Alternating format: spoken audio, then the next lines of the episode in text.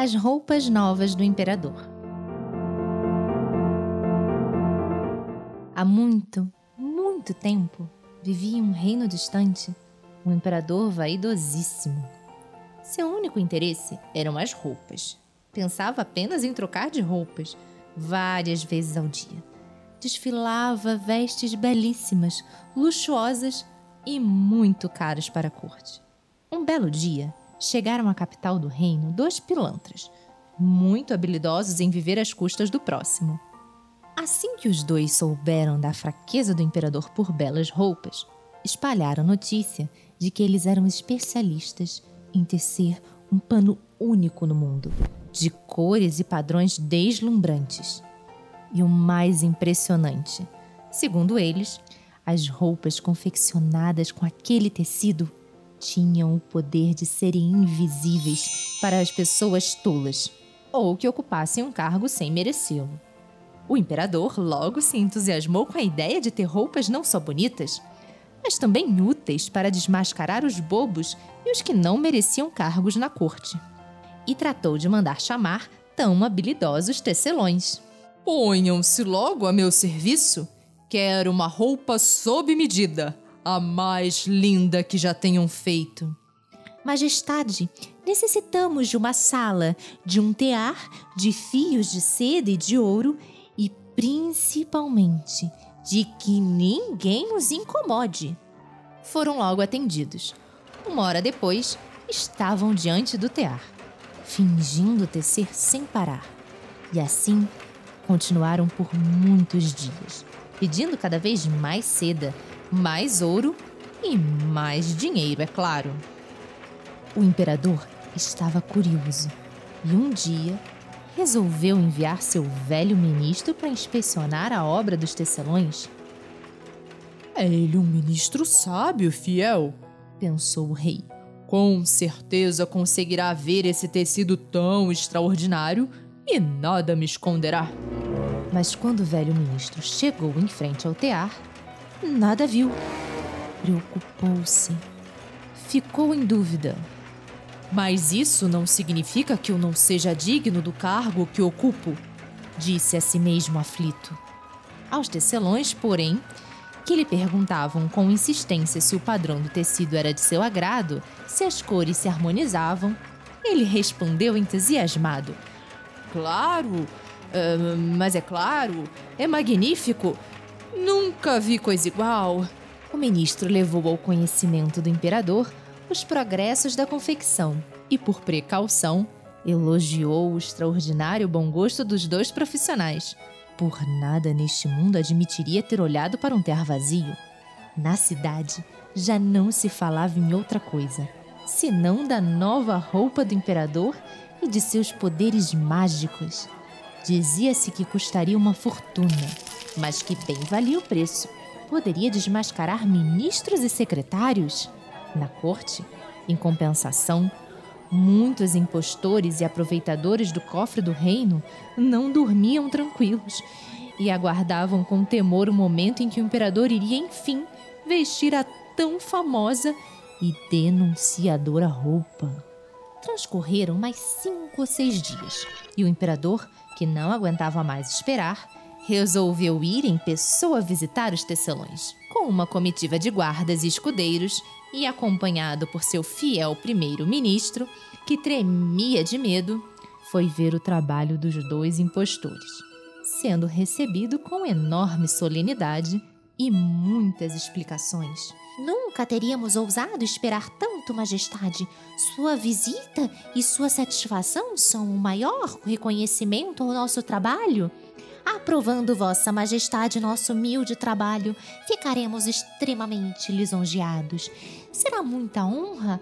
Após tanta bajulação, o imperador e sua comitiva foram conduzidos à sala do tear. Majestade, observe a extraordinária beleza e perfeição do desenho, disse o velho ministro com voz trêmula. O imperador permanecia calado. Estava assombrado.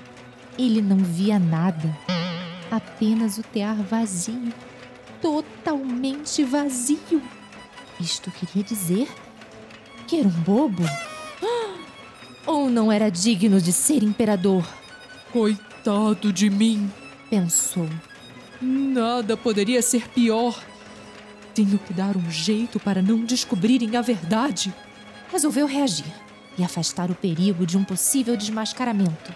Aproximou-se do tear, segurando seu monóculo, fingindo admirar o tecido invisível. Uh, hein? Sim, é claro. É realmente uma beleza. Um trabalho tanto.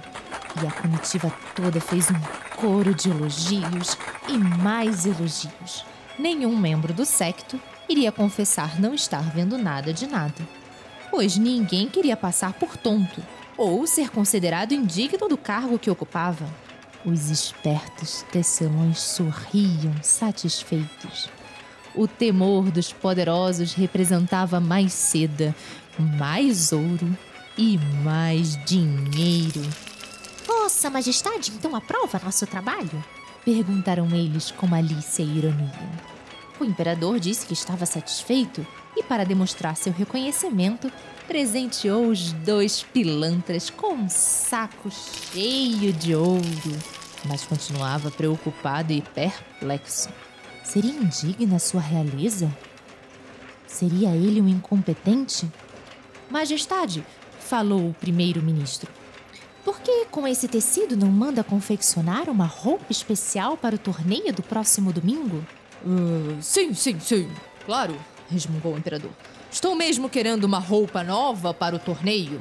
Foi dada nova incumbência aos tecelões, que pegaram a fita métrica e tiraram as medidas do rei, fingindo entender do ofício. A cauda, majestade, deverá ser muito longa? Claro, sim, muito comprida, arrastando-se por metros atrás de mim. E o laço? Prefere de veludo ou de cetim? Podem sugerir. Confio no gosto de vocês. O imperador voltou ao palácio transtornado. E os dois impostores continuaram a trabalhar na frente do tear vazio. Nem sequer pararam durante a noite.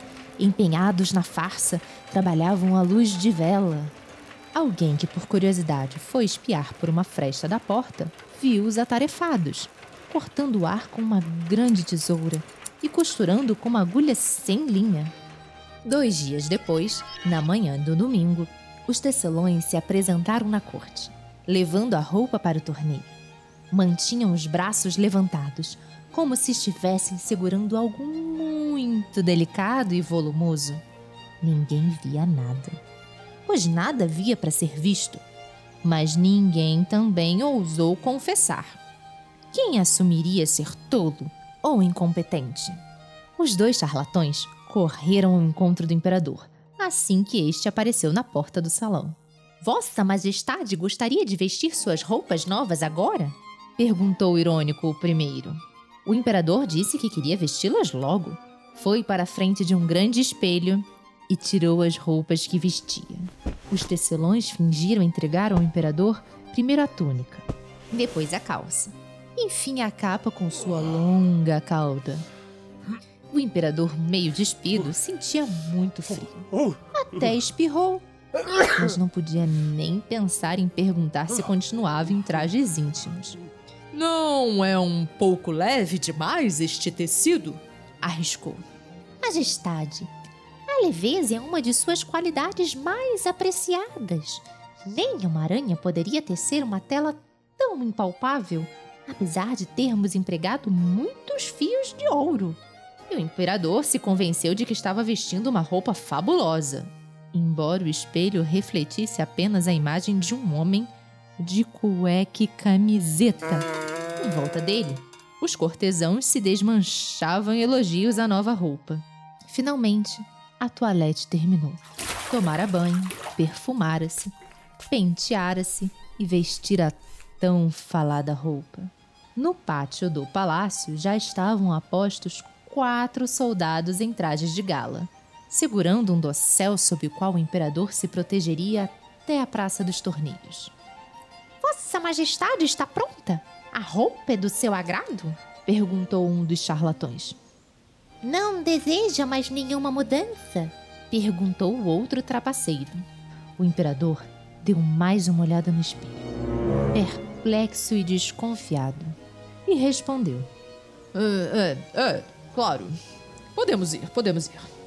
Os criados de quarto ficaram fingindo recolher do chão a cauda do manto real. Os soldados seguraram bem alto do céu e o cortejo começou a caminhar. Ao longo das ruas, uma multidão estava à espera do cortejo, a fim de admirar as fabulosas roupas do imperador. Nas janelas e nas sacadas, os curiosos se espremiam e os comentários eram intermináveis. É a roupa mais linda de todo o guarda-roupa imperial. Que luxo! Que elegância! Naturalmente, ninguém via roupa tão comentada. Mas não iria confessar isso, pois correria o risco de passar por bobo ou incompetente. O cortejo já tinha atravessado meia cidade, chegando próximo à Praça dos Torneios. De repente, um menininho, que conseguira lugar bem na frente, gritou desapontado: O imperador não está vestido! Como é ridículo assim, quase pelado! Cadê as roupas novas? Muitos o escutaram. Alguém repetiu o comentário. O garotinho está gritando que o imperador está sem roupas. É a voz da inocência. Criança diz tudo o que vê.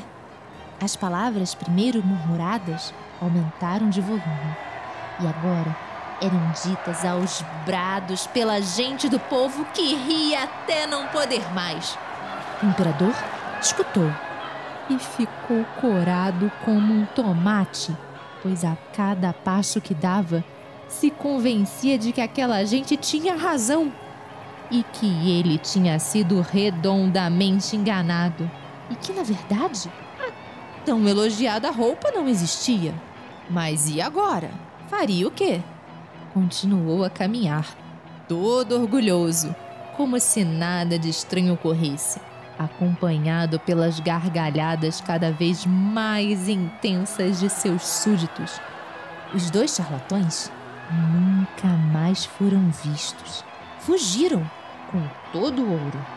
E o imperador aprendeu que a vaidade é a pior inimiga do reino.